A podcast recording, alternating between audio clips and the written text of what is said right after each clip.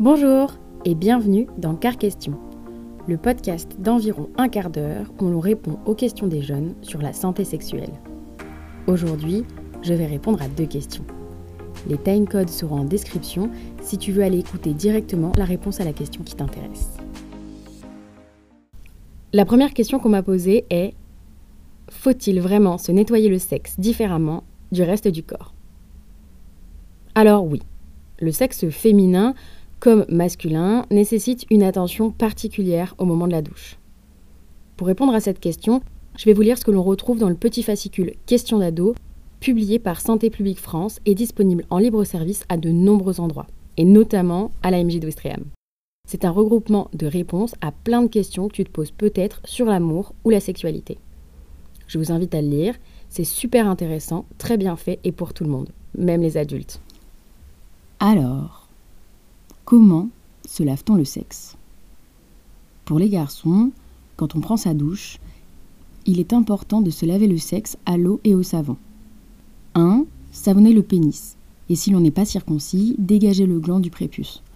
Donc ramener en arrière la peau qui recouvre le gland. 2. Savonner le prépuce à sa base, là où s'accumulent les sécrétions blanchâtres dans lesquelles peuvent être présents de nombreux microbes. 3. Se rincer et se sécher soigneusement car les microbes se développent facilement sur la peau humide. Pour les filles, le lavage de la vulve doit être fait à l'eau et au savon neutre, c'est-à-dire pH neutre. 1. Savonner la vulve. Il ne faut pas se laver l'intérieur du vagin, sauf indication médicale bien sûr, car il reste naturellement propre grâce à ses sécrétions et s'auto-nettoie. On l'avait vu dans l'épisode sur les pertes blanches. 2. Se rincer et se sécher soigneusement car les microbes se développent facilement sur la peau humide, comme pour les garçons. Tous ces gestes doivent s'effectuer de l'avant vers l'arrière pour éviter de ramener les microbes de l'anus vers la vulve. C'est très important. J'aimerais ajouter quelques points. Premièrement, il est recommandé de se laver le sexe au savon une fois par jour. Pas la peine de plus. Nettoyer en excès peut fragiliser la barrière naturelle de notre corps. Bien évidemment, si tu as transpiré, si tu es sale, si tu as des règles très abondantes par exemple, tu peux te laver même si tu as déjà pris une douche dans la journée. C'est important de ne pas laisser trop longtemps son sexe dans des sous-vêtements humides ou sales, car cela peut entraîner le développement de microbes. Deuxièmement, pour te sécher, et notamment la vulve, il vaut mieux tamponner avec une serviette plutôt que de frotter et d'irriter la peau qui est particulièrement fragile à cet endroit-là. Troisièmement, vous pouvez choisir de retirer vos poils au niveau du sexe, mais sachez qu'ils ne sont absolument pas sales. S'ils sont là, c'est pour une bonne raison. Ils protègent des microbes, des poussières et permettent d'éviter les irritations. Vous retrouvez encore plus d'informations sur tout ça dans les liens qui sont dans les notes du podcast. Je vous laisse aller les voir. La deuxième question qu'on m'a posée est pourquoi est-ce que l'on est défiguré par les boutons? On appelle ce phénomène l'acné.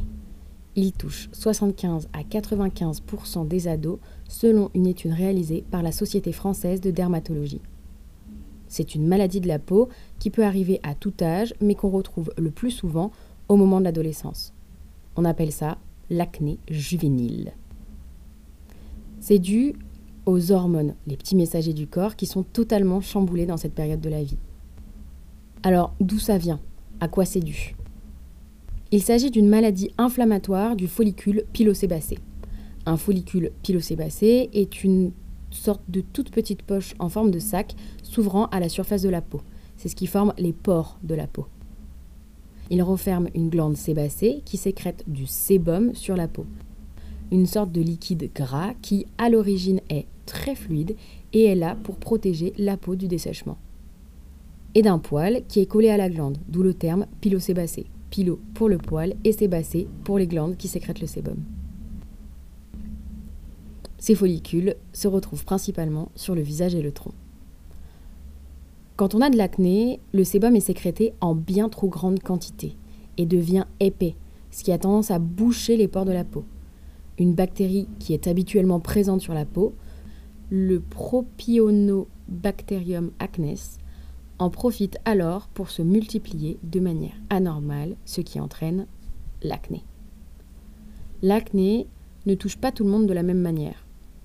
Certains en ont beaucoup plus que d'autres. En effet, il est difficile de prévoir comment la peau de chacun va réagir face à toutes les modifications hormonales qu'engendre la puberté. C'est souvent dépendant de la génétique.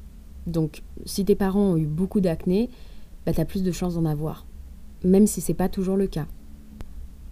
Le dermatologue Luxberg dit dans son interview pour Phil Santé Jeune que, je cite, D'un point de vue médical, tout le monde va avoir de l'acné.